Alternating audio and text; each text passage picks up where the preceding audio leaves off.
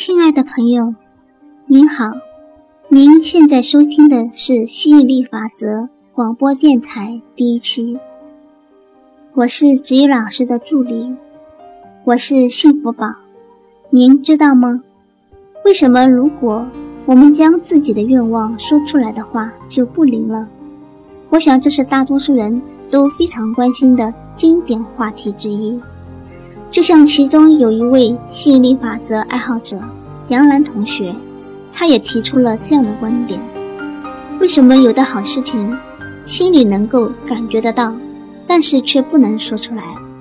一旦说出来以后，这个现实就会被破灭。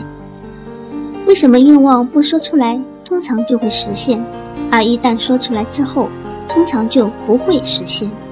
为什么愿望说出来就不灵了呢？您知道这是为什么吗？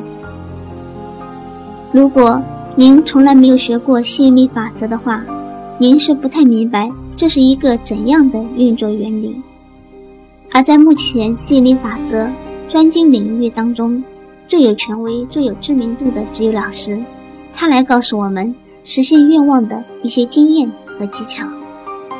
一个愿望，当它很纯的时候，它是很容易被实现的。什么愿望是很纯的愿望呢？那就是不曾被来自不同实相的人的视角所污染的愿望。当一个愿望很纯的时候，它的阻力就等于零，于是这种愿望就很容易被显化。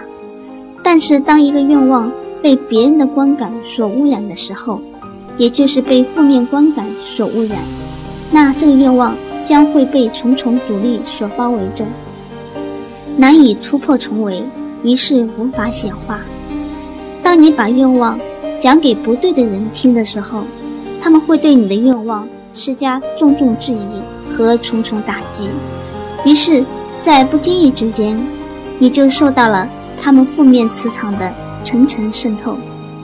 你的愿望好像被厚厚的猪油包心那样，变得凝滞而浓稠。于是。穿透不过心物的临界点，最终无法以物质的形式显化出来。所以，愿望不说出来，一般上会比较灵，因为它会比较纯，比较没有机会受到他人带主念头的渗透，于是振动频率就比较高，所以可以显化出来。那是不是在任何时候对任何人都不要说出自己心中的？愿望呢？这不一定哦。如果你确定对方是一个会支持你、鼓励你、陪你一起哭、一起笑、一起成长、一起到的人的话，你分享你的愿望，这会让他实现的更快。为什么呢？因为他给你的支持与鼓励，就是正面能量的加持与加固，它会强化你原有的信心，它会软化。你原有的阻力，它会让你这个愿望更纯净、更明亮，威力更强大。